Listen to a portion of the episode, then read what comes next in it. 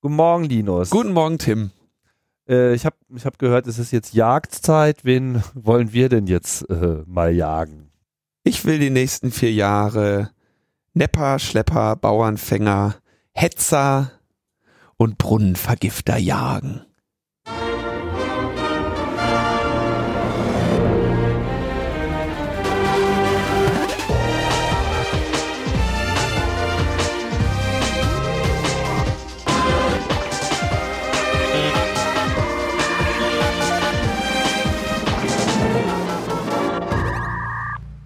Logbuch Netzpolitik Nummer 231 vom haha 5. Oktober 2017. Mhm. Frühmorgens sitzen wir hier wieder und äh, schütteln den Kopf über äh, das eine oder andere. Und ähm, ja, und unseren Kater vom Wochenende haben wir aber schon, haben wir schon abgeschüttelt, oder? Den haben wir abgeschüttelt. Wir waren Zu Gast. zu Gast im Ruhrgebiet. Oder waren wir überhaupt Gast? Naja, wir waren beides so ein bisschen, ne? Wir waren Gast und Moderation von äh, unseren geschätzten Kollegen, methodisch inkorrekt, die ihre hundertste Sendung äh, gefeiert haben, obwohl sie ja schon eigentlich im Sendungsplan schon weit darüber hinausgeschossen sind, aber man will sich ja die schönen runden Zahlen nicht nehmen lassen, nicht wahr? Ja, und hatten Spaß. Da wird sicherlich zu irgendeiner Zeit eine Videoaufzeichnung von dieser ganzen Veranstaltung ähm, kommen. Wir haben ein bisschen rummoderiert, ein wenig gesungen und äh, auch ein wenig philosophiert und äh, ja, zum jetzigen Zeitpunkt ist mir noch nicht ganz klar, in welcher Reihenfolge und welcher Aufmachung, in welchen Paketis Paketisierung das Ganze äh, die Netze erreichen wird, aber da werdet ihr sicherlich demnächst von hören. Das äh, C3 VOG hat auch da wieder freundlich unterstützt und ich habe gestern noch mit äh, Danimo kurz gequatscht. Das wird jetzt gerade aufbereitet und geschnitten und wird dann wahrscheinlich der der YouTube-Öffentlichkeit zum Kommentieren. Ja, wird aber si sicherlich noch ein paar Tage dauern, weil die äh, Das war äh, war alles sehr provisorisch. So, man merkte, dass äh, sich das erstmal rundschleifen musste, äh, dieser Event, äh, wie das so ist. wie das eben so ist. Ähm, bleibt uns irgendwie noch kurz zu danken, waren ja auch, waren auch äh, viele Leute da, die uns angesprochen haben. Stimmt. Herzlichen Dank und freundlichen Gruß einmal in die Allgemeinheit.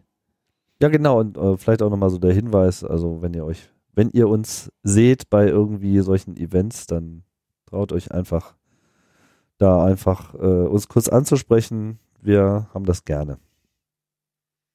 Nur nicht wundern, wenn wir schwer, also man muss ja auch gucken, wie man in Gespräch kommt. Das ist ja eigentlich das Problem immer. Ja, gut, ich habe da etwas Übung. Ja, wie es ich- dir geht.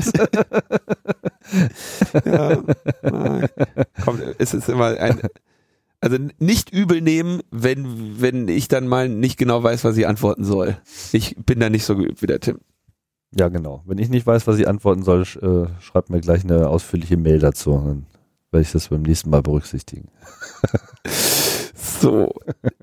ähm, dann haben wir Sendung. Letzte Sendung ist ähm, etwas länger her. Wir waren mit der Vorbereitung für methodisch inkorrekt tatsächlich sehr stark gefordert und haben deswegen nicht mehr die Zeit gehabt, noch eine andere Sendung zu machen. Ähm, deswegen ist die letzte Sendung länger her und war vor der Bundestagswahl. Echt? Ja, die letzte Sendung war vor der Bundestagswahl. Also du meinst die letzte, achso, ja, okay. die letzte Sendung ja, war ja, vor der ja, Bundestagswahl. Und das war ja auch so ein bisschen, Und da hatten wir ja so grob eine, eine, eine Wahl-Nicht-Empfehlung gegeben. Also wen man nicht wählen kann. ja. Das Genau. wurde, äh, das gab äh, den ein oder anderen hitzigen Kommentar, was uns einfiele. Ja. Und da ist mir aufgefallen, dass, äh, dass mir mehrfach vorgeworfen wurde, ich würde alle AfD-Wähler pauschal als Nazis verurteilen. Das tue ich gar nicht. Ich sage einfach nur, dass alle AfD-Wähler Idioten sind.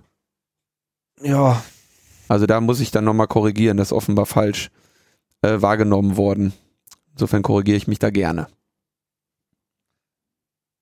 Ja, das ist ja so sch schwierige äh, Debatte, ne? So wie geht man damit jetzt um und so. Das, äh, ich denke, äh, ich bleib da auch bei meiner äh, Meinung. Ich habe mich jetzt in den Kommentaren nicht zu ausführlich äh, gemeldet. Grundsätzlich sehe ich es einfach so.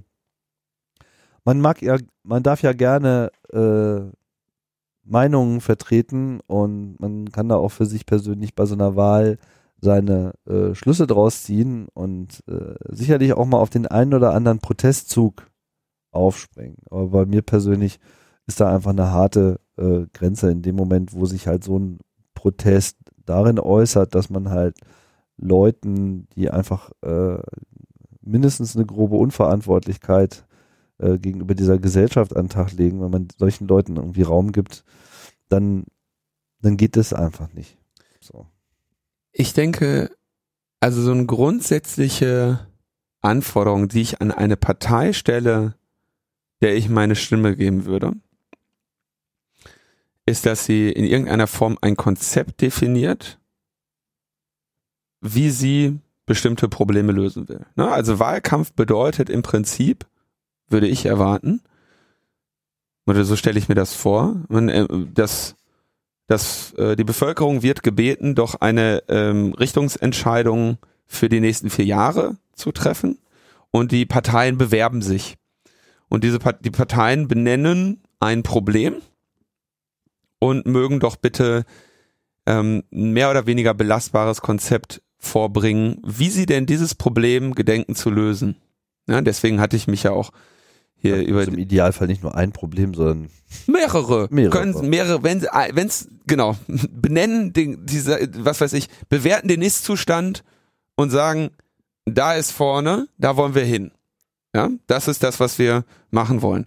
Und jetzt kann wird sofort der der Kommentar kommen, dass keine einzige Partei diesem Anspruch äh, gerecht geworden ist, den ich hier habe, dass man mal eine vernünftige Positionsbestimmung einen Schritt nach vorne findet. Das ist, äh, das ist ein Punkt, der relativ richtig ist. Aber man erkennt dann Parteien, die im Prinzip nur ein Problem beschreien, ohne auch nur in, in, den, in die Nähe eines tragfähigen Konzeptes der Bewältigung dieses Problems zu kommen. Das ist das, was man äh, eine unseriöse Partei nennt. Ja, die, äh, das wird ähm, mal zu Recht, mal zu Unrecht jeder Partei vorgeworfen. Der linken Partei äh, immer mal wieder, aber jeder anderen auch. Ja, ich habe es ja in der letzten Sendung auch zum Beispiel den Grünen vorgeworfen, zumindest einem einem derer Plakate, dieses die ja. Häuser, denen die drin wohnen, Plakat und so. Ne, also ja. das ist einfach nur Quatsch ist. Ähm, aber die AfD ist da in keiner Form irgendwo in der Nähe eines tragfähigen Konzeptes. Und ähm, es gab ja auch in den, in den Kommentaren dann äh, Versuche, da mal die Tragfähigkeit der Konzepte der AfD zu zeigen oder zu sagen, wo die einen konstruktiven Vorschlag machen. Da war aber dann der Gauleiter in dieser Sendung, wie heißt, wie hieß die?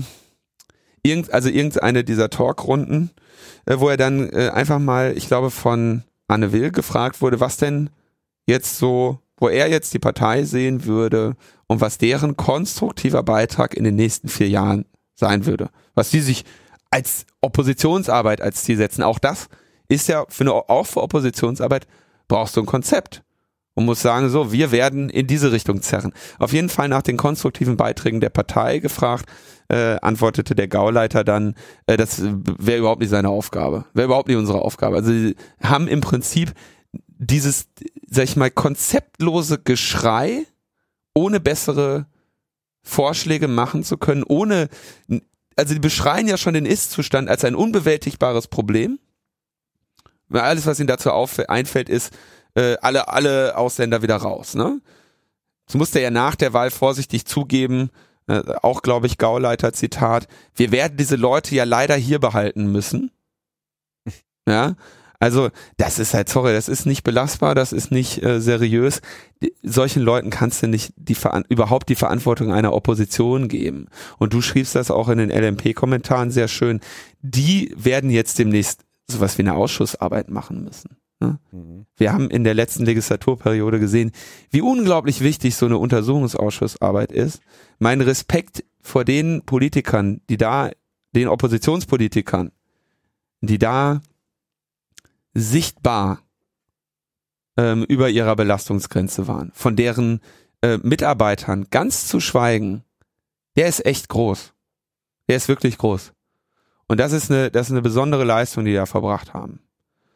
Und dafür braucht man Leute mit ein bisschen Strategie, Plan, Köpfchen, Verständnis, vielleicht sogar ein abgeschlossenes Studium.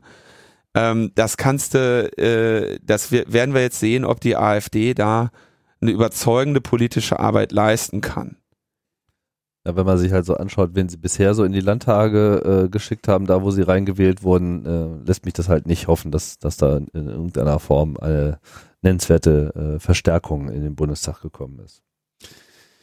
Das ist ja ne, unabhängig von den von den inhaltlichen Differenzen halte ich das Personal auch für äh, nicht seriös. Ja, man, man kann nur dankbar sein, dass die CDU wieder so viele Direktmandate gewonnen hat, aber so schlecht abgeschnitten ist.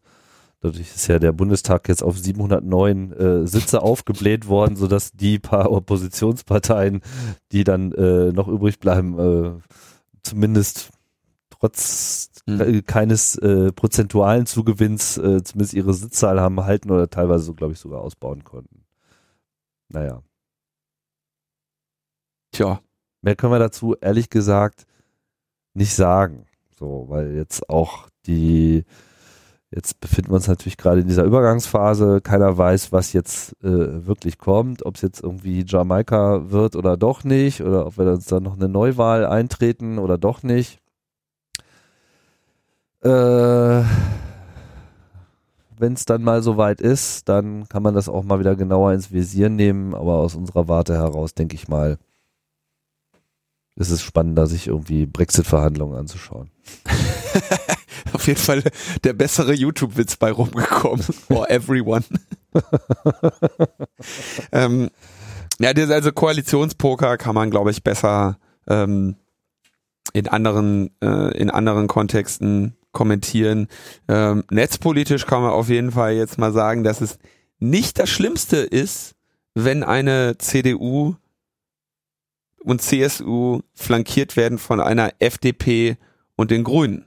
Netzpolitisch erstmal gibt es übrigens eine sehr schöne Analyse von äh, Ingo Dachwitz, ja, der dann also sagte auf Netzpolitik auf netzpolitik.org, der dann mal sagte so für die Bürgerrechte hast du mit Grünen und FDP auf jeden Fall mehr Hoffnung als mit der SPD.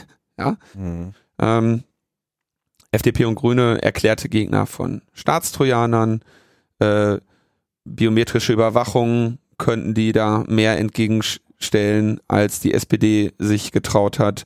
Ähm, Datenschutz und Breitbandausbau ne, sind Grüne und ähm, FDP äh, mutigere und treibendere Kräfte. Insofern steht da rein netzpolitisch erstmal zu hoffen, dass die Aussichten nicht so schlecht wären wenn man jetzt mal nur netzpolitisch blickt. Ähm, auf einer höheren Ebene betrachtet, stellt sich natürlich die Frage, ob FDP und Grüne überhaupt miteinander klarkommen wollen. Beide Wählerlager betrachten ja den anderen als, als wirklich als voll Spinne. Finde es jetzt wenig Leute, die in ihrem Wählerverhalten zwischen FDP und Grünen äh, hin und her wandern. Ähm, die FDP steht aber in einer, in einer Tradition, die haben Personen wie Gerhard Baum, die haben Personen wie Sabine Leuthäuser-Schnarrenberger in ihrer Tradition stehen. Die Grünen haben Personen wie ähm, Hans-Christian Ströbele oder ähm, Konstantin von Notz, ähm, die auch für eine, für eine klare digitale Position stehen. Wenn Wobei jetzt nur Konstantin von Notz aus dieser Liste auch, glaube ich, tatsächlich im Bundestag vertreten ist, oder ist ja. die Leuthäuser Sabine Leuthäuser Schnarrenberger ist nicht vertreten, deswegen habe ich auch gesagt, in ihrer Tradition steht, ja, Gerd ja. Baum ist über 80 Jahre alt. Nee, klar. Der klagt nur noch vor, vor Bundesverfassungsgericht für Bürgerrechte. Übrigens auch krass, das äh, wusste ich gar nicht, dass er so alt ist, macht einen sehr viel jüngeren Eindruck. Und ich habe den am 24. September nämlich gesehen, ähm, weil also am Wahlabend. Ah, ja, weil deren Wahlparty war unweit des CCC Berlin und dann liefen wir da so lang und da stand er. Äh, dann stand er da. Ich oh, ja, Gerd Baum, macht der denn hier an, an der Ecke? Und dann war eben klar, ja, da ist die FDP-Wahlparty. Dann sind wir schnell weggerannt. Mhm.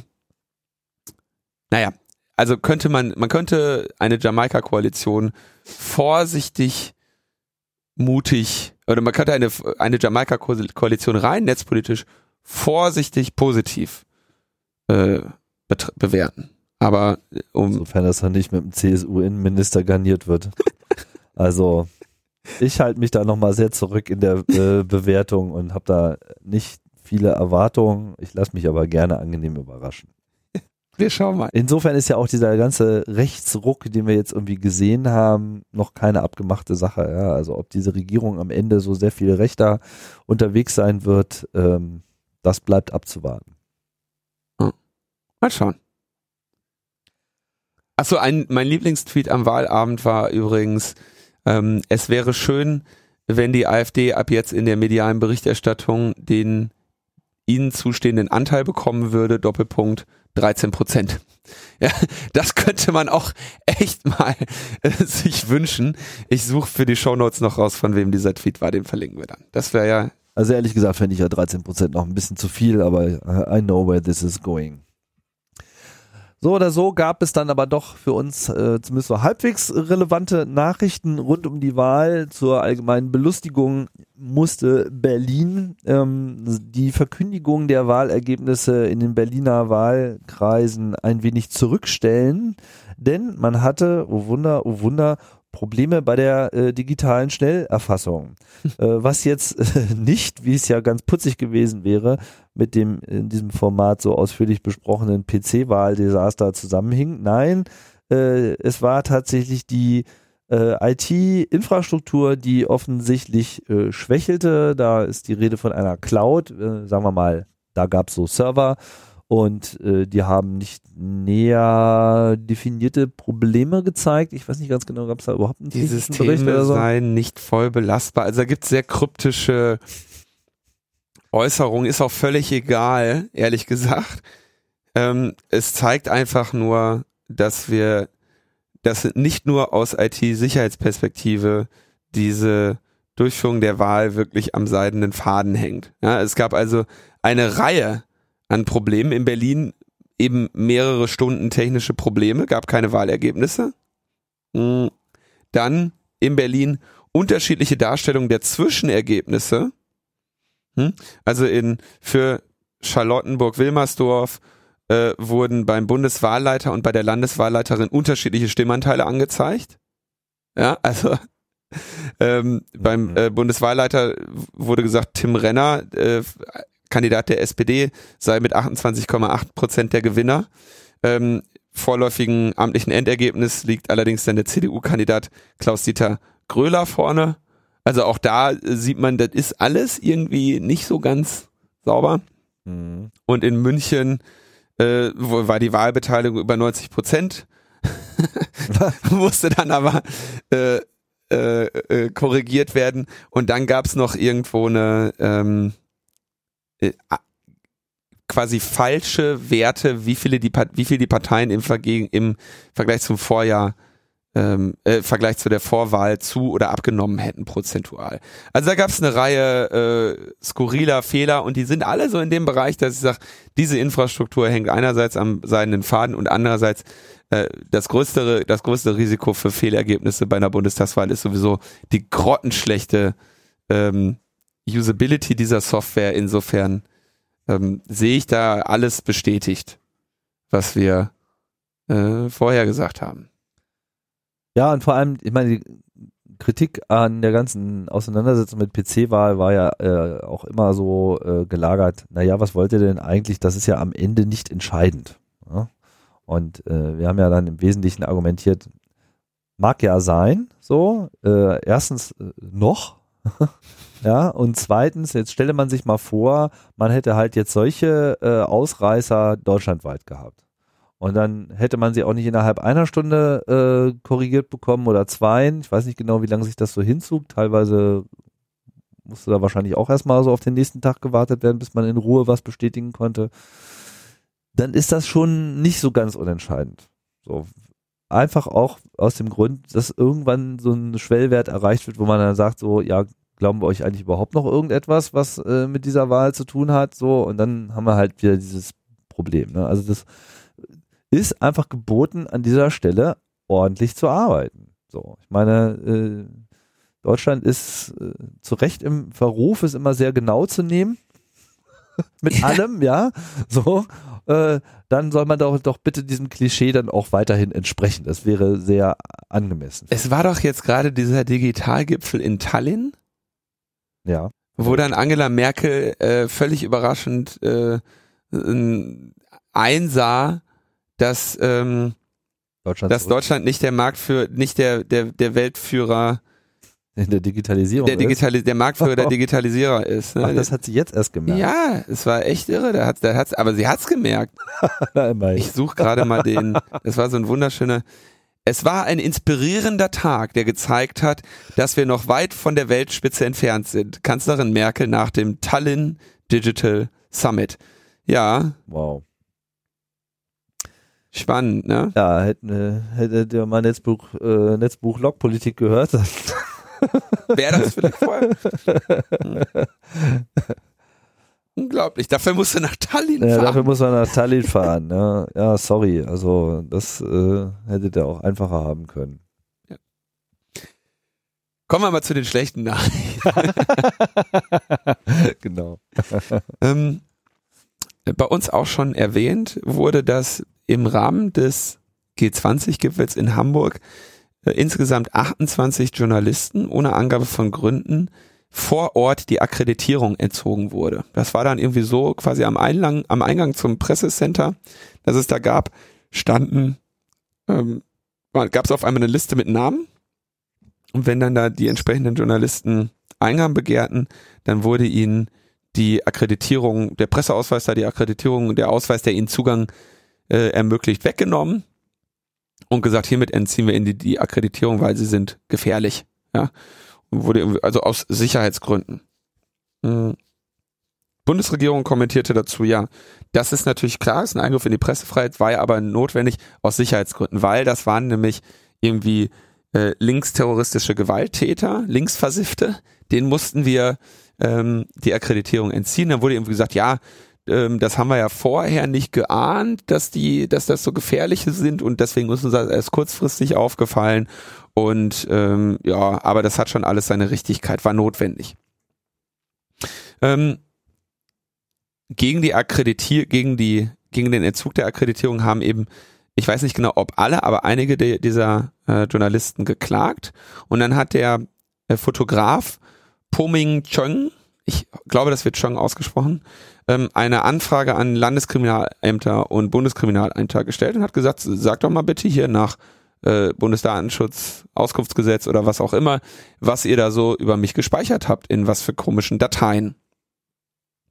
Und dann ähm, sagte das äh, LKA Berlin, ja, LKA Berlin, wir haben hier ähm, für 2005 oder 2015 so einen schweren Landfriedensbruch in der Kartei stehen und äh, der äh, dieser Fotograf oder 2011 war das, keine Ahnung, vor ein paar Jahren, einen schweren Landfriedensbruch in, in der Datei stehen und dann sagt der Fotograf, er kann sich gut daran erinnern, kann er ja eh, weil er ja die Fotos gemacht hat, der weiß ja dann immer, wo er da war.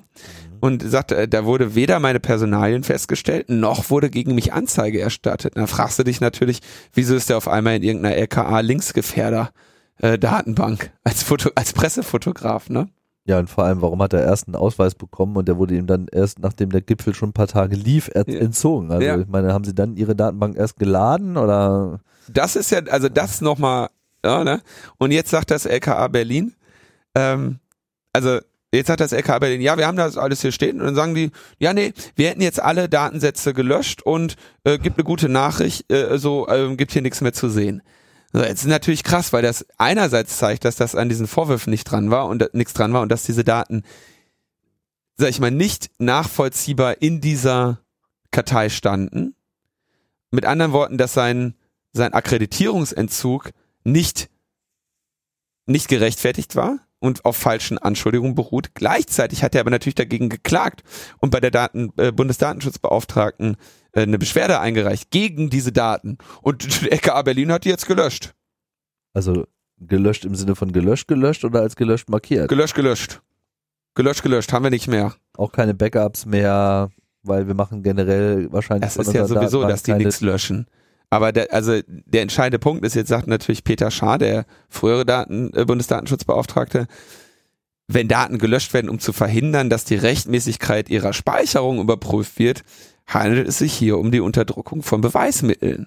Ich finde es auch so geil, dass solche Kommentare immer vom früheren Bundesdatenschutzbeauftragten kommen. Was ist denn eigentlich mit der aktuellen Das ist- Das ist der, der, das ist halt der, der erreichbar ist, ne?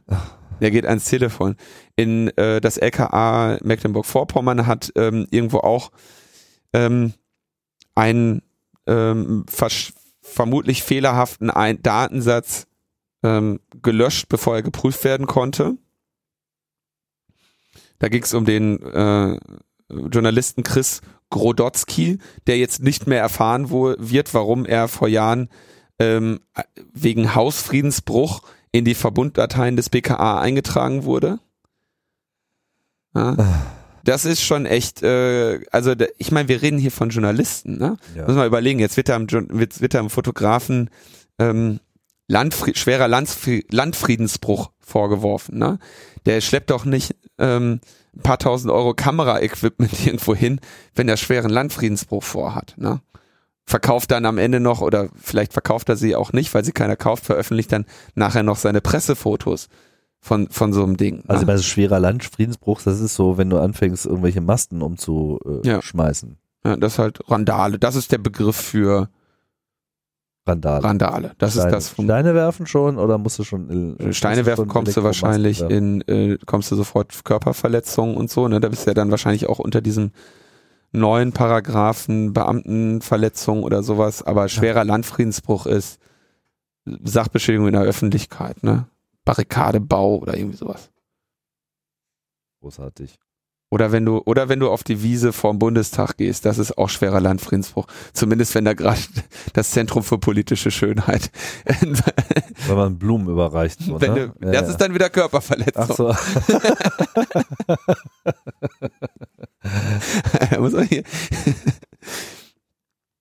Also, dass überhaupt Journalisten in diesen Dateien landen. Und jetzt, ähm, dann gab es eine ähm, kleine Anfrage der Linken, in der dann irgendwie auch gesagt wurde, in der Praxis besteht ein uneinheitliches Meldeverfahren der Justizbehörden, sodass die Polizei teilweise keine Kenntnis von der Beendigung des Verfahrens und deren Gründen erhält und deswegen kann das halt mal sein, dass du in so einer Datei drin bleibst und jetzt hier offenbar 28 Journalisten. Alter, vor Edward Snowden hätte es über sowas einen Aufschrei gegeben. Dass irgendwie mal eben 28 Journalisten in den, in den, in den mehr oder weniger gegen Terrorismus und politisch motivierte Straftäter, Straftäter äh, gerichteten Verbunddateien äh, der Polizeibehörden stehen. Wahnsinn. Die Story, die riecht doch, die riecht doch so aus dem Mund. Also das ist ja auch, äh, ist das normal, ne? Also der Vorgang war ja so, die hatten ihre Akkreditierung schon. Ja. Wenn diese Einträge tatsächlich so da drin standen, dann hätten die ja niemals eine Akkreditierung bekommen dürfen. Das ist ihnen dann halt während des Gipfels aufgefallen. Ich meine, das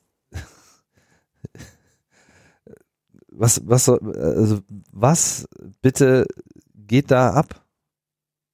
Ich find's aber, also der, ich find's aber auch nicht, ich find's nicht besser zu sagen, man hätte denen das vorher sagen müssen. Ich finde das, Nein, aber äh, ich meine, es macht, es macht es nochmal extra komisch. Ja. ja, also klar, dass, dass sie da, dass irgendwelche Leute falsche Sachen in die Datenbank eintragen. Das ist das eine. So. zufällig bei 28 Journalisten, überleg mal bitte, was die dann noch alles in, Ja, in dieser hab- Datenbank haben. Ja, aber haben sie das dann während des Gipfels gemacht, dass es ihnen dann erst aufkam, dass sie Mhm. so eine Notification auf ihrem Telefon bekommen und so? Äh, Nee, nee, nee, das ist ja seit Jahren da drin. Ja, gut, aber Also wie gesagt, der Skandal ist nicht, dass sie das erst nach dem Gipfel hinkriegen. Nein, nein, das Äh, macht's nur noch unklarer, was eigentlich jetzt wirklich dazu geführt hat. So, und auf welchem Level, in welcher Bedeutungsebene dieser, diese Einträge äh, existierten. Hm. Naja. Naja. Aber die anderen Daten haben sie ja nicht äh, gelöscht. Ist ja nicht der einzige Skandal beim G20. Ne? Wir, mit Blick auf die Uhr machen wir da mal weiter. Ähm, auch ein von der Öffentlichkeit gar nicht so viel beachtet. Gab es einen, hat der Kriminaldirektor Jan Hieber ähm, gestern auf einer oder nein vor mehr sorry gestern auf einer Pressekonferenz vor zwei drei Wochen auf, auf einer Pressekonferenz mitgeteilt. Ja, sie hätten jetzt also mehrere mehrere Terabyte an Daten und man habe jetzt also bezüglich dieses G20 und man hätte jetzt Bildmaterial in einem Umfang, wie es ihn noch nie in der deutschen Kriminalgeschichte gab. freut er sich, findet er, er gut. Ne? Die Polizei würde jetzt, äh, hätte ja, hatte ja dieses Hinweisportal gestartet, das war ja auch stark, ne? wo sie gesagt haben, ladet eure Videos bei uns hoch. Hm. Das haben 7000 Dateien wurden da hochgeladen. Früher hatten sie mal von 10.000 geredet. Wahrscheinlich sind da einfach Duplikate rum. 7000 Einzeldateien wurden in das in das Denunziationsportal der Polizei äh, hochgeladen. Auch das echt mal überraschend, ja.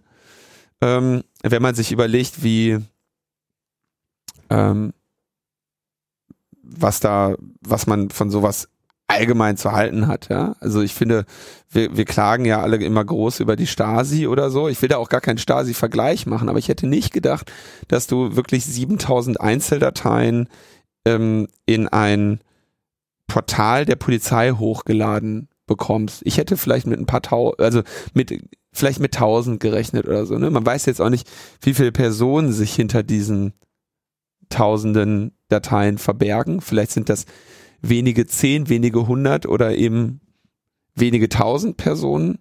Aber ich finde schon tatsächlich erstmal überraschend, dass da so viele Hinweise eingehen. Hm, bei der Webseite g20doku.org, wo aufgerufen wurde, Polizeigewalt zu dokumentieren, sind ja auch viele Hinweise eingegangen. Insofern beide Perspektiven die um Aufklärung bemüht sind, haben hier Zuwachs. Die einen sagen, wir wollen Videos von Polizeigewalt haben und dokumentieren, wie die Polizei Frust an Unschuldigen ausgelassen hat und die mit Gewalt überzogen hat. Legitimer Anspruch. Und wenn die Polizei sagt, wir wollen äh, Bilder von Straftätern haben, die leeren, äh, die schweren, leeren Schwanz, schweren Landfriedensbruch begangen haben.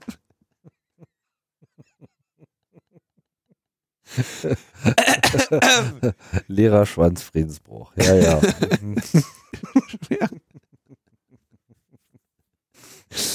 Die schweren Landfriedensbruch begangen haben, dann ist das, dann treten, dann ähm, werden da auch Hinweise gegeben und das ist jetzt erstmal, nehme ich mal nur so zur Kenntnis. Ne? Das ist interessant. Das gab's früher nicht so.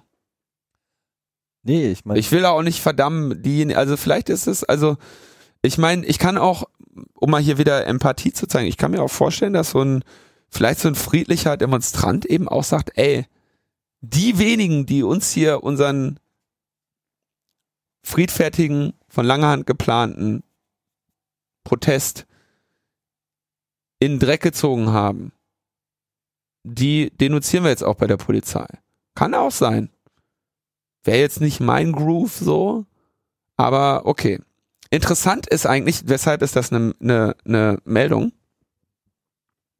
Dieses Material soll jetzt mit Gesichtserkennungssoftware durchsucht werden. Ähm, dazu, zu diesen 7000 Einzeldateien kommen 25.000 Einzelvideos von Polizisten und Polizistinnen, die ebenfalls zu diesen Bildmassendaten kommen. Ähm, das gleiche gilt für den Inhalt von mehr als 100 Festplatten aus Bussen, Bahnen und Bahnhöfen. Ja, also wir haben hier am Ende eine Menge an Videomaterial, die wirklich in der Form wahrscheinlich noch nie da war. Und das kippen die jetzt alles in, in einen Server. Und lassen mal so ein und bisschen ihre mal, Erkennung rüberlaufen. Lassen mal Gesichtserkennung drüber rattern.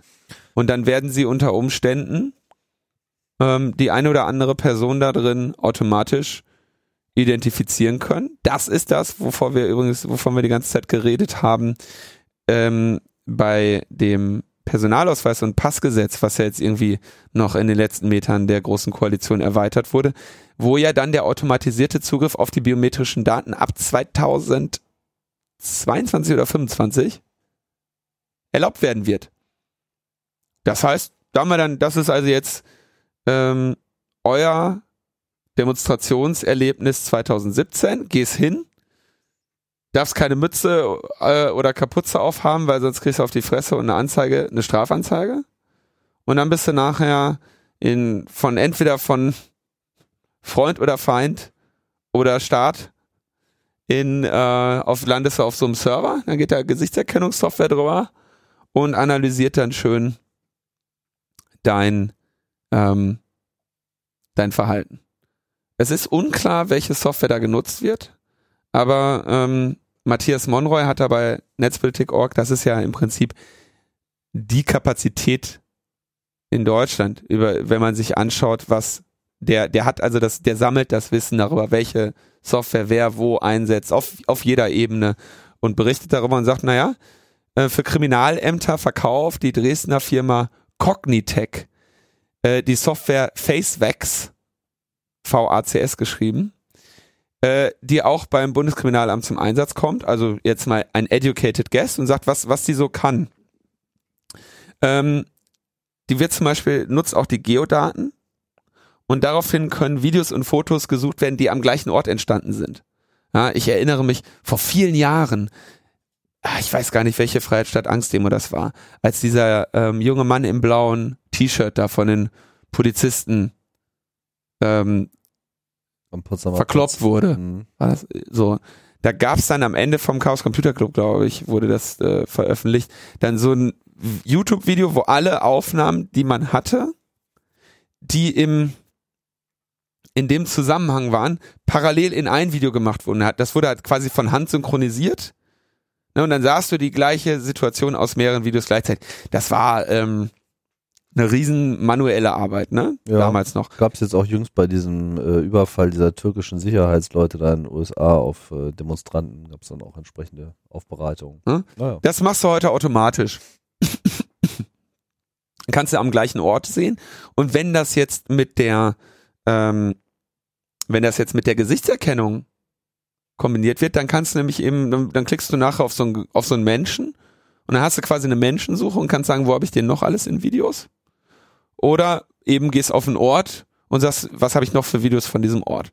Das ist, mh, mm, da landen die Daten, wenn man jetzt also Hinweise bietet. Und das ist schon echt, ähm, mh, mm, ja, das ist äh, ausreichend scary. Also man muss sich halt mal klar machen, wie viel also, ne, wir das ist ja, diese Videotechnik, die uns die CDU versprochen die, hat. Genau, das ist die Videotechnik. Und ähm, das klingt jetzt so alles so einzeln für sich, äh, ne, mag das vielleicht noch gar nicht so einen erregen, aber es ist halt die Kombination aus wo, wann und wer. Und wenn man das irgendwie dann so massenhaft macht und hier auch noch mit Terabyte äh, prahlt, ja, was vielleicht jetzt auch mal gar nicht mal so viel ist, äh, wir wissen jetzt nicht, wie viele Terabytes, oder war das mhm. genannt? Nee, ne? Terabyte war nur so ein Schlagwort, ne? Oder gab es eine konkretere Zahl? Terabyte. Terabyte. Terabyte ist jetzt gerade irgendwie das Synonym für eine Menge. So, und wenn man halt jetzt von tausenden Leuten und im Prinzip spätestens dann mit dem Zugriff auf die Fotos auf dem Personalausweis ist das da dann sozusagen auch gegeben, ne? dass man quasi so genauso viel Daten hat wie Facebook und man weiß halt, wer ist wer und dann ist es einfach gar kein Thema mehr. Man kann mit einer HD-Kamera heute auf eine Menschenmenge draufhalten. Da gab es ja, ging noch vor ein paar Tagen auch noch mal so ein, so ein äh, automatisches Tagging-Video von den Chinesen irgendwie rum, wo das mhm. äh, auch äh, schön zu sehen war. Ja, wie mehr oder weniger in Echtzeit von der Kamera eben Leute erkannt werden. Und das ist, das ist jetzt leider kein Zukunftsszenario mehr. Und du kannst ja auch mehr rauslesen. Du kannst, wie gucken die, ja, wie fühlen die sich gerade? Das ist äh, alles äh, machbar. Ähm, und dann hast du halt eine sehr umfangreiche Datenbank. Wer ist mit wem, wann, wo lang gegangen? Jetzt kombinierst du das noch mit ähm, Funkzellenabfragen. Mhm. Dann sparst du dir nämlich durch potenziell 80 Millionen Bilder zu suchen, sondern suchst halt einfach erstmal nur durch die Bild, durch die Individuen, die laut ihrer, laut deiner Funkzellenabfrage zu dem Zeitpunkt an dem Ort waren. Ich weiß nicht, ob du nennst, warum muss man es darauf beschränken? Ich meine, nee, beschränkst du nicht, aber dann, dann läuft es natürlich schneller, ne? Das heißt, du guckst, du, du suchst die, du durchsuchst die natürlich priorisiert. Ja, gut, also du kannst so, ja einfach alle machen.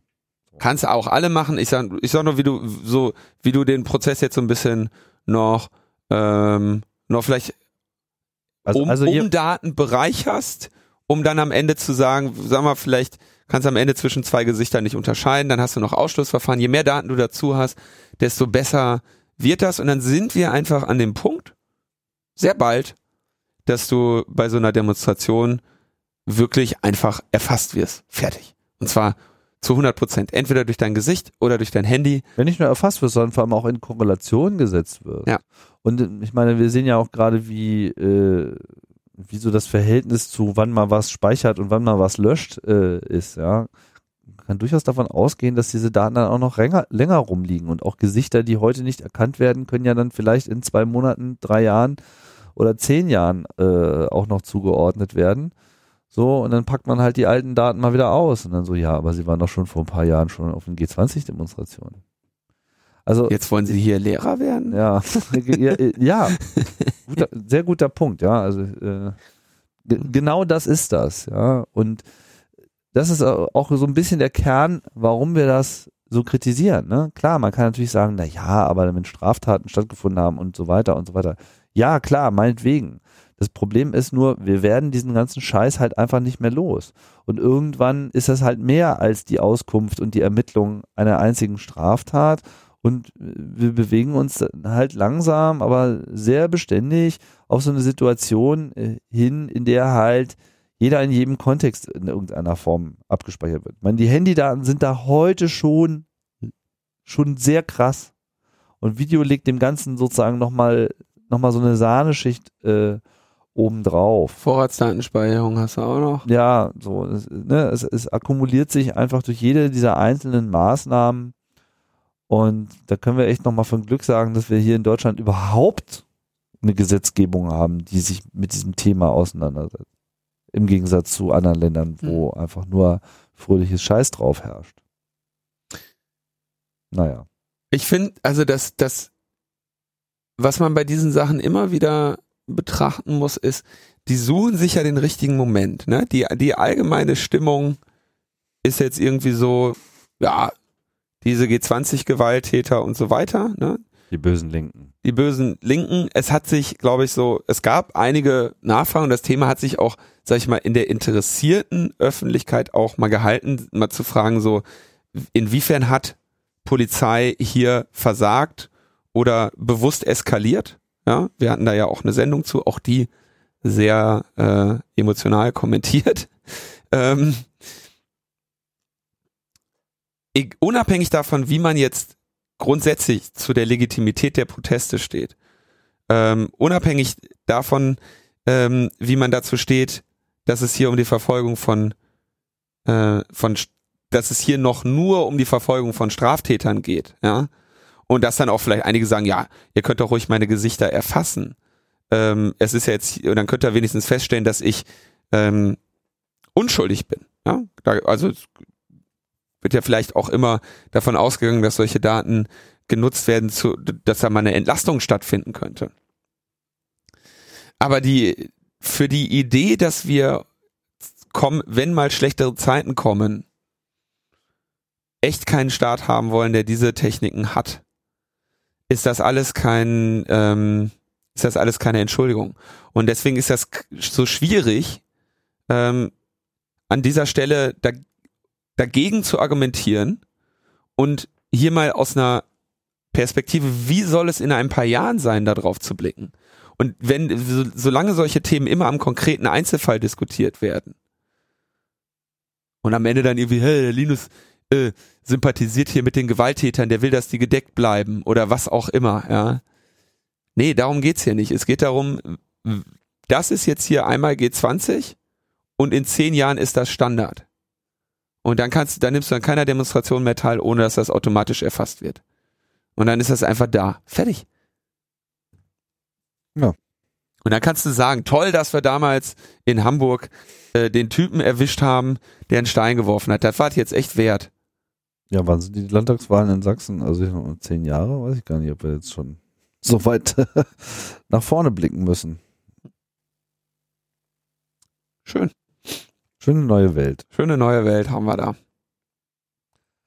Na mal gut, dass zumindest irgendwie im Internet auch alles in Ordnung ist. Genau, im Internet ist alles in Ordnung. Wir haben ja zum Glück so einen ausführlichen Kampf für die Netzneutralität auf EU-Ebene geführt und jahrelang da äh, daran gesessen und können da jetzt Erfolge feiern. Feine Sache. Ja. Und am besten ist ja eigentlich, dass sich auch gezeigt hat, dass die Horrorszenarien, die da immer von den Netzfundamentalisten gezeigt wurden, ne, dass sie mal wieder absolut überzogen waren. Was haben wir damals gezeigt mit, äh, äh, ne, also was für eine Witzvorstellung, ja. Äh, ich erinnere mich noch, ja, war dann so, ähm, wurde dann so gezeigt, äh, buchen Sie hier für Video, buchen Sie hier für Audio. Ähm, WhatsApp ist leider nicht in Ihrem Programm, aber Sie können hier den, den Pass für, für WhatsApp mieten. Dann haben Sie einen Monat WhatsApp. Was haben wir darüber gelacht, ey. Das war ja sowas von eine, von eine hysterische Panikmache dieser Netzfundamentalisten wieder, ne? Schlimm. Schlimm, schlimm, schlimm. Das Problem ist, dass dann das Marketing äh, unsere Sendung hört und sich denkt, eigentlich eine geile Idee. Ja, Vodafone macht jetzt genau das. Also das, was immer von Anfang an, als wir hingegangen sind und gesagt haben, Netzneutralität muss bleiben, tut das nicht, was ihr davor habt. Verbietet das. Es muss verboten werden. Sonst machen die das nämlich. Wurde immer gesagt, ja, Panik, hysterische Panikmache. Jetzt können die Vodafone-Kunden in den Tarifen Red und Young bis zu vier verschiedene Pässe abonnieren, etwa für Videomusik, für Chats oder für die Nutzung sozialer Netzwerke. Wenn man den Vertrag abschließt, ist ein Pass kostenlos enthalten. Kannst du wählen. Ha, möchtest du Chat, Musik oder Video? Und wenn du einen weiteren Pass haben möchtest, je nachdem, kostet er 5 Euro. Wenn er Video beinhaltet, kostet er 10 Euro. Und die ersten Partner-Apps sind Facebook Messenger, Telegram, Threema, WhatsApp, Facebook, Instagram, Pinterest, Twitter, Amazon Music, irgendwas kenne ich gar nicht, Dezer, dieser, Netz, Napster, Napster gibt es auch noch, Ja, ja. äh, Soundcloud, Amazon Prime, äh, also Amazon Prime Video, Netflix, Sky Go und Vivo. Weitere sollen folgen. Mit anderen Worten, weitere erstmal nicht. Wer also die nutzen möchte, der darf schön teures, echtes Datenvolumen kaufen, wo du, wo du richtig einfach, wo völlig egal ist, wo das hingeht. Das ist teures, Gold, teures Geld. Das kann man nicht einfach kriegen. Einfach Datenvolumen, wo du, wo du selber entscheidest, wohin das geht. Nee, nee, das geht nicht. Schick mir doch mal ein Video über Signal. Ach nee, kann ich mir nicht leisten. Irgendwie. Ich habe nur zwei Gigabyte und nimm mal lieber was anderes. Messenger muss sich wieder lohnen. Ja. Ne? Wäre natürlich wieder alles überhaupt gar kein Problem, hätten wir kein, ähm, ja, hätten wir nicht so eine prekäre Datenvolumensituation in Deutschland. Ja. Weil wozu soll man irgendwas in Pässe einteilen und irgendwie aus Volumina rausrechnen, wenn diese Volumina sowieso so groß sind, dass sich darüber keiner Gedanken macht? Weil, ne? Ist Rein- ja nicht so, dass das jetzt unmöglich wäre, machen ja auch die anderen Länder so. Reinhard äh, sagte das sehr schön. Ähm, ganz klar, am Anfang des Monats ist ja, hat das Netz ja noch Volumen. Zum Ende des Monats geht das die, nicht mehr. Geht ihm die Puste aus. Geht dem Netz die Puste aus. Das Deswegen man muss man das begrenzen. Ja, die Switche, die sind einfach dann auch äh, ganz klar. Ende des Monats schwierig. da sind die, da muss der Switch gegossen werden. Ja, Neumond. Da müssen neue Bits rein. Hm, Die hm. Bits sind ja alle weg. Alle wollen Bits. Keiner fragt sich, wo die herkommen sollen. Ne? Bitknappheit in Deutschland. Bit, Bitknappheit. Aber chronisch. Chronische Bitknappheit. Ja. Chronische Bitknappheit in äh, Deutschland. Und deswegen ist halt äh, so ein karitativ aufgestelltes Unternehmen wie Vodafone leider gezwungen, hier äh, entsprechende Essensmarken rauszugeben. Ja, nichts anderes ist das. Und ähm, man kann nur hoffen, dass das genauso wie dieser Stream-On-Blödsinn der Telekom demnächst mit entsprechenden Entscheidungen fällt. Aber dass die Politik hier mal äh, sagt, sag mal Leute, geht's noch, sehen wir natürlich auch nicht. Und warum nicht? Nicht, weil wir jetzt gerade Regierungsbildung haben, sondern weil das ist ja so kompliziert zu verstehen. Das versteht ja keiner. Frau Merkel hat ja jetzt gerade erst erfahren, dass Deutschland gar nicht so gut dasteht, ja. Also zufällig, weil was hätten wir Weil sie gemacht? mal nach Tallinn gefahren ja, ist. Was hätten wir gemacht, wenn sie den Urlaub woanders gemacht hätte? Ja, dann hätte sie es bis heute noch nicht gemerkt. Da, auch da hätte sie auf einer Busfahrt über LTE Netflix gucken können, Ja, während sie durch, was weiß ich, nicht nur Netflix. Hätte sie auf mediaccc.de sich mal die ganzen können, Vorträge anschauen können, ja. Ohne Pass. Ähm, das ist wirklich, äh, also da, da müssen wir jetzt hoffen, dass äh, die Bundesnetzagentur mal aus dem Kniff kommt und da mal geltendes Recht umsetzt. Ja. Denn es kann ja nicht sein, ne? Also wir sagen ja immer, das Recht muss besser organisiert sein als das Verbrechen. Hier wäre mal ein Fall. Hier könnte man mal Ja. gegen die organisierte Kriminalität vorgehen. ja. Ähm, aber nein, nein, da wird natürlich weggeschaut. Ja, überhaupt die, also die Netzsituation in Deutschland. Ich bin ja, also ich, ich, ich leide ja, ich muss das jetzt einfach mal hier erzählen. Ich bin ja äh, O2-Geschädigter, ne? Ich bin im Opfernetz. Ähm, Ich auch. ich habe am laufenden Band Gesprächsabbrüche, ich habe nie Daten, ich fühle mich, als wäre ich irgendwo in der Wüste unterwegs, aber und sobald ich irgendwo mal in der Wüste bin, dann merke ich das meistens daran, dass ich vernünftige Daten habe, weil es in Deutschland keine Wüsten gibt. Also wenn ich in der Wüste bin, bin ich irgendwo anders und da funktioniert auf, auf einmal auch Internet. Aber die Preise, die in Deutschland gelten, wenn du dir jetzt mal, also wenn du mal jetzt in, es gibt halt nur ein Netz, was in Deutschland in der Lage ist, zumindest das zu liefern, was es, was es verspricht, nämlich eine Verbindung. Mhm. Die Preise sind die wahnsinnig. Ja. Zum Heulen. Also ich kann auch nicht wechseln. Das ist einfach unmöglich, einen Tarif zu Also der bekommen, Tarif, auch den ich da- ansatzweise abdeckt, was ich verbrauche. Der, der 70 Euro Tarif der Deutschen Telekom ist für mich nicht ausreichend. Ich müsste also in diesen 100 oder 120 Euro Tarif gehen, um, sag ich mal, das zu haben, wo, wo ich sagen würde, jetzt fühle ich mich wenigstens so, als wäre 2017. So, also, dass ich so sag, so, Oder Finnland. Nicht, nicht, nicht, dass ich mich so fühle, als würde ich sagen, Zukunft. Ne? Also mein Wunsch ist ja eigentlich, ich möchte mein Gerät in die Hand nehmen und sagen, geil, Zukunft heute schon, ne? Aber das wäre jetzt sowas so, der, der, der, der teuerste Tarif der Deutschen Telekom wäre etwas, wo ich sagen würde, so Gegenwart, wenn ich mein Gerät in die Hand nehme und sag, ist zwar noch nicht Zukunft, aber Aber für, Gegen, für Gegenwart schon mal okay, wenigstens nicht mehr gestern. Und es ist ein, es ist ein Skandal. Es ist ein Skandal, wie wir am, am, am, am ausgestreckten Arm verhungern. Und ähm, es ist überall für, verbrieft und klar und dokumentiert, dass die Leistung in Deutschland die schlechteste ist und die Preise die höchsten. Woher das wohl kommt? Woher könnte das kommen? Tja. Ich weiß es auch nicht. Also ich, ich habe festgestellt, jetzt die, die, die Nobelpreise wurden ja gerade wieder vergeben. Und ähm, ich habe den Eindruck, dass, äh, das ist jetzt übrigens ein krasser Themenwechsel. Ich habe den Eindruck, dass die Deutsche Telekom sich da mit ihrer physikalischen Forschung über Jahrzehnte in, ähm, ins Abseits manövriert hat. Es war die große Hoffnung, dass die Licht durch Kupfertechnologie dann irgendwann Alles übernimmt. alles übernimmt, aber auf Deibel komm raus, die kriegen kein Licht durch Kupfer gepresst. Das heißt, das hat sich als physikalische Sackgasse herausgestellt, völlig überraschend. Und jetzt sind wir mit, mit einer Fiber to the Home Quote in Deutschland von unter einem Prozent. Und ähm, sehen, sehen blöd aus, ne?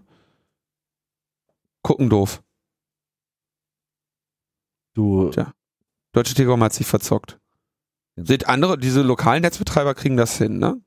die eigentliche Nachricht ist hier der Artikel bei Golemas jetzt hier verlinkt, kommt von der Wirtschaftswoche. Wirtschaftswoche hatte, glaube ich, dass da, dass da jetzt der ähm, Herr Van Damme gehen musste, ne? Genau, also die haben jetzt irgendwie bei der Telekom dann auch mal gemerkt, dass das irgendwie äh, wohl alles nicht so gut läuft und äh, ziehen jetzt endlich mal erste Konsequenzen.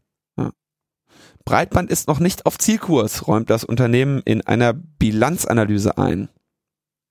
Ja. Tja, schade. Aber, ihr- aber wenigstens merken sie es jetzt langsam.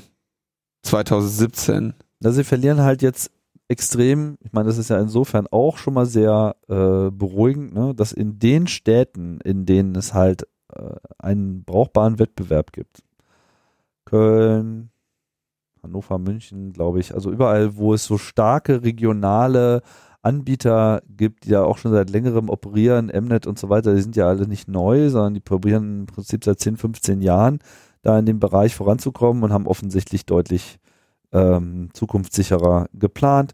Und jetzt äh, scheitert halt überraschenderweise äh, diese Methodik, die halt im Prinzip immer so äh, darauf setzt mit, naja, wir haben doch jetzt hier irgendwie unsere Infrastruktur, ne, das Kupfer, das melken wir jetzt mal so lange, wie, wie wir müssen. Bloß das führt dann halt, das ist so ein bisschen wie auch mit der deutschen Automobilindustrie, mit ihrem Diesel, ne? Mhm. So, den wollten sie jetzt auch noch so lange melken und dachten, naja, das kann jetzt irgendwie ja, das, das hält ja noch, ne? Und irgendwann mal müssen wir vielleicht bei dem Elektrospielchen mitspielen.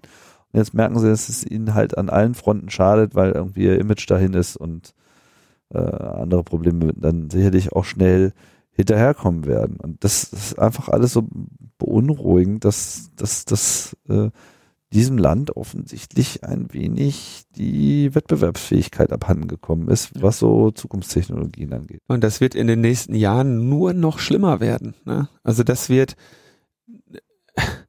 dann sitzen sie hier bei ihren Start-up-Messen und sagen, oh, nirgendwo gibt es so viele Start-ups wie in Berlin. Ja, geil, schön.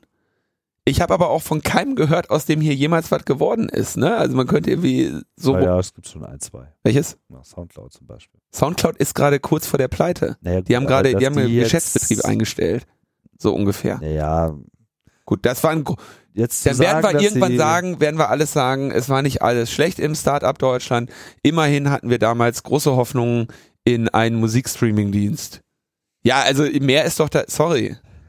Na gut, äh, das ist, dass sie Streaming nicht gemacht haben, ist ja eher ihr Problem. Also davon unabhängig, ich will nur nicht pauschal sagen, dass jetzt hier alles äh, vor die Hunde geht und sicherlich im Kleinen und Feinen ist was da, aber da ist ja noch kein größerer Trend abzuleiten.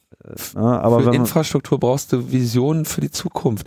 Seit zehn Jahren ruhen sich die deutschen Automobilhersteller darauf aus, dass es keine Ladestationen gibt, deswegen bauen sie keine Elektroautos. Ähm, und seit zehn Jahren ruht sich die Deutsche Telekom darauf aus, ähm, dass es keine Glasfaser gibt, deswegen legen sie keine. Das, so geht das nicht. Märkte für die Zukunft müssen erschlossen werden und dafür braucht man Investitionen. Und diese großen Tech-Giganten, die gerade hier diese Welt dominieren, die haben nicht deshalb die Größe erlangt, weil sie eine Marktanalyse gemacht haben und gesagt haben, wo, wo, wo besteht denn gerade Nachfrage, sondern weil sie Dinge geschaffen haben, die geil waren, die dann, äh, die eine Nachfrage gef gefunden haben.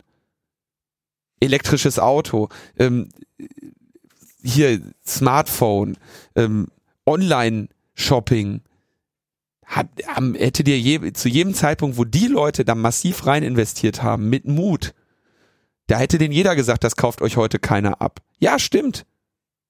Aber morgen. Aber morgen. Huh, was? Echt? Sorry. Wobei mir ehrlich gesagt jetzt der individuelle Erfolg eines einzelnen Unternehmens an der Stelle eigentlich schnurzegal ist. Ich meine, der, der, der Misserfolg der Telekom, der jetzt hier in diesem Bericht äh, beklagt wird, ist ja wiederum zum Vorteil anderer Unternehmen und das ist ja insofern auch in Ordnung. Nur äh, was mich am meisten stört, ist, dass halt der komplette Standort darunter leidet. Genau, genau. Ja, das ist der du Punkt. Du hast halt einfach äh, Unternehmen, die damit gar nichts zu tun haben. Ich meine, äh, was weiß ich, du bist jetzt irgendwo in Brandenburg machst da irgendwie einen Laden auf, hast da irgendwie eine, eine interessante Dienstleistung ausgedacht. Merkst irgendwann so, naja, also ohne Online-Shop und Pipapo und irgendwie richtigen Support und so. Und dann stehst du da und gehst zur Telekom und sagst, ja, guten Tag, wie ist denn das mit Internet? Naja, also zwei Megabit können sie sofort haben, aber in den nächsten drei Jahren kommen wir den bestimmt auf sechs. So. Und dann zeigst du den Vogel und sagst irgendwie, was geht, ne? Und das ist die wirtschaftliche, äh, das ist die, das tötet Wirtschaft. Das tötet Wirtschaft. Und gerade jetzt sagst du in Brandenburg auf dem Land, ja, hier auch in der Metaebene. Ich sitze hier auch schon seit Jahren irgendwie mit derselben Geschwindigkeit fest. Ich kann hier nicht äh, hochskalieren. Ich hätte, ich hätte schon im Prinzip den, den halben Markt übernommen. ja, also würde doch gar keiner mehr von was anderem reden, aber ich äh, kriege ja hier meine Bits nicht in, in die Welt. aber, na, aber stell dir das mal, was das für, was das für ein Mittelstand, äh, der nicht in einer Metri in Metropole wohnt, bedeutet. Das ist nicht. Ja, und das, ist ein Stand, und das ist ein Standortproblem und dann nicht, äh, ich meine, das Unternehmen hätte dann immer noch die Möglichkeit, woanders hinzugehen. Aber das führt halt dazu, dass eben diese ganze Problematik mit in, auf den Ländern ist nichts, äh, also auf dem, auf dem Dorf ist nichts los, ja, da, da, da, da tut sich wirtschaftlich nichts, da hast du dann keine, keine Jobmaschinen, weil sich einfach, äh, da einfach auch niemand ansiedeln ja. wollen würde, ja. ja. Meine, man, man, viele äh, mögen ja so mit diesem, naja, Gott, Stadt ist ja dann auch anstrengend, vielleicht wohne ich ja mal woanders, aber dann wohnen sie halt alle nur da und fahren dann irgendwie mit der S-Bahn oder mit ihrem SUV äh, nach Berlin, weil sie nur in der Metropole überhaupt in der Lage sind, ein Unternehmen zu betreiben oder auch eben auch nur eine Selbstständigkeit ordentlich ja. durchzuziehen, weil die einfach dort vor Ort gar nicht machbar ist. So und dann hast du eben diese Asymmetrie, äh, die sich dann halt im Verkehr und äh, im Gewerbesteueraufkommen etc. Äh, niederschlägt und äh, langfristig natürlich dann für die Region auch nicht besser. Und eine per und perspektivlose Menschen, die abgeschnitten sind von von YouTube, von dem, was Welt und Zukunft bedeutet. Ja. ja. Was Bildung auch betrifft. Sehr schöne, wo habe ich das denn gesehen? Ich glaube, das war. Ähm, da kommt, dann kommt die Telekom und erzählt einem, wieso, was wollt ihr denn mit eurem Tarif? Ihr könnt doch zwei Filme pro Monat gucken. Wahnsinn. Ja, der Hammer. Aber dass man irgendwie vielleicht mal rund um die Uhr irgendwie HD-Streams äh, zu seinen Kooperationspartnern äh, laufen lassen möchte, auf so eine Idee kommen die halt gar nicht. Zum Heulen. Das mit diesem Internet wird sich auch nicht durchsetzen. Nein. Das wird sich, äh, das wird sich, also ich sagte Tim, die Zukunft ist Kohleenergie und Dieselmotoren. Da sind, das wird richtig nochmal, da wird nochmal ein richtiger Boom kommen. Und alle Studien belegen das. Wir haben uns das in der Vergangenheit angeschaut. Alle Studien sagen das Gleiche. Das kann sich alles äh, nicht durchsetzen. Da ist nichts veröffentlicht worden, aus dem irgendein anderes Weltbild sich ableiten ließe. Womit wir bei den Kurzmeldungen wären. Studien. Studien sind ja ganz spannend, ne? Also Studien. Ich habe ja zur Studie so ein gespaltenes Verhältnis.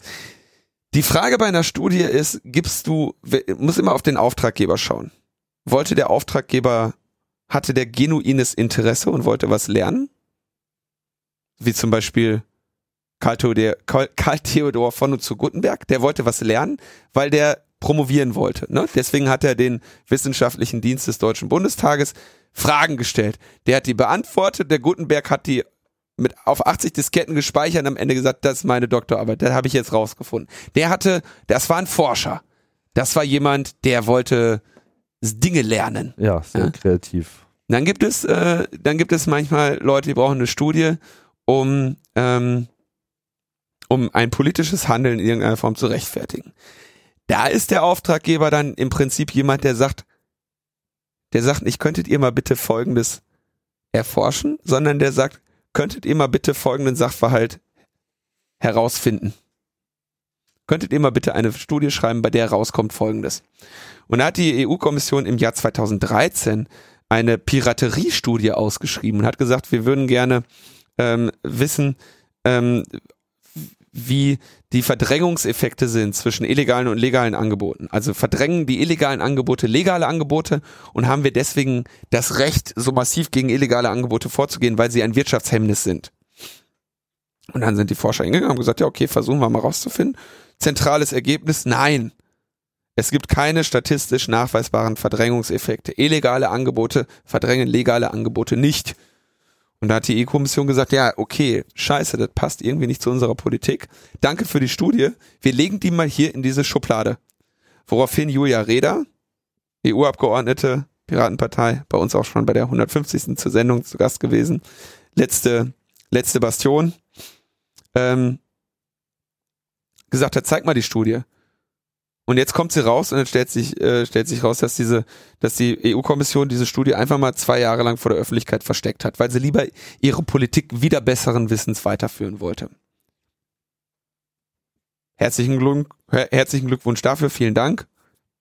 Schön, dass wir solche EU-Kommissare haben. Haben wir auch die besten Leute hingeschickt. Oettinger. Der Generalbundesanwalt hat äh, die NSA-Affäre jetzt auch für beendet äh, äh, erklärt ja, und schreibt, ähm, schreibt einen schönes, schönen Brief und sagt, ja, hier übrigens, wir haben, ich habe mir das jetzt mal alles angeschaut. Es war die Strafanzeige. Ja. wegen des Verdachts der nachrichtendienstlichen Ausspähung von Daten durch den amerikanischen äh, militärischen Nachrichtendienst NSA und den britischen Nachrichtendienst äh, GCHQ. La la la la la, ich habe mir das jetzt mal alles angeschaut. Äh, die in den Medienberichten dargestellten Ausspürungsversuche der vergangenen Nachrichten, der vorgenannten Nachrichtendienste beruhen im Wesentlichen auf den Angaben des früheren externen technischen Mitarbeiters der NSA, Edward Snowden.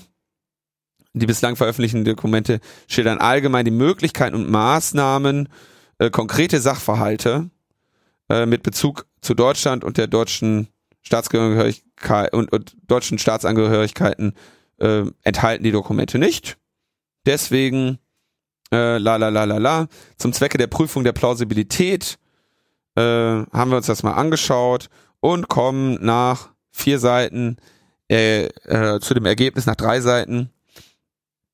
Nach derzeitigem Erkenntnisstand ist es daher nicht möglich, über bloß gedankliche Möglichkeiten und Schlussfolgerungen hinaus, die für einen Anfangsverdacht einer strafbaren Handlung im Sinne des Paragraphen 152 Absatz 2 StPO notwendige tatsächliche Grundlage zu beschreiben.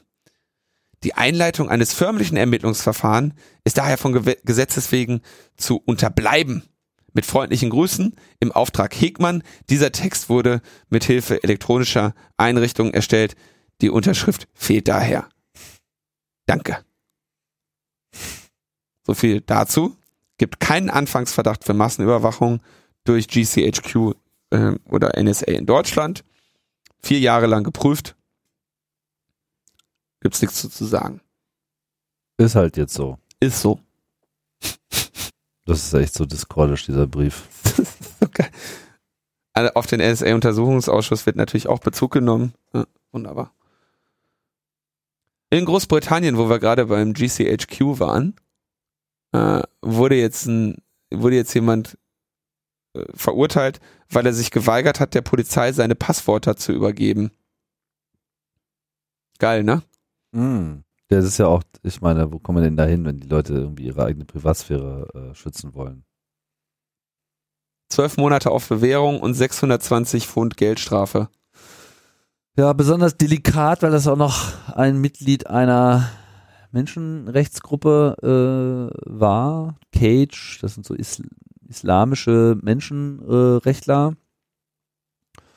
Ja, und da wollten die halt einfach mal auf den Rechner schauen, weil er gesagt hat, so, nö, könnt ihr vergessen und nicht bereit war, ein Passwort herauszugeben, ist er jetzt quasi vorbestraft. wäre er schon irgendwie vorbestraft, wäre er jetzt im Knast.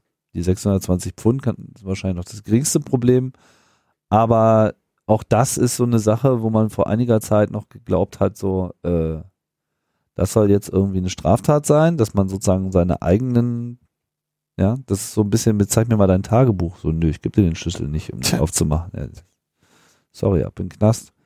Ja. Ja, also Cage ist eine, die äh, untersuchen Menschenrechtsverletzungen im Rahmen des Kriegs gegen den Terror und sind da selber äh, immer wieder ähm, massiver äh, Repression ausgesetzt und ähm, ja, zum Beispiel sowas. Zum Beispiel sowas. Ja. Damit wären wir, und der Tim greift schon sehr nervös zu seinem Soundboard, bei den Terminen.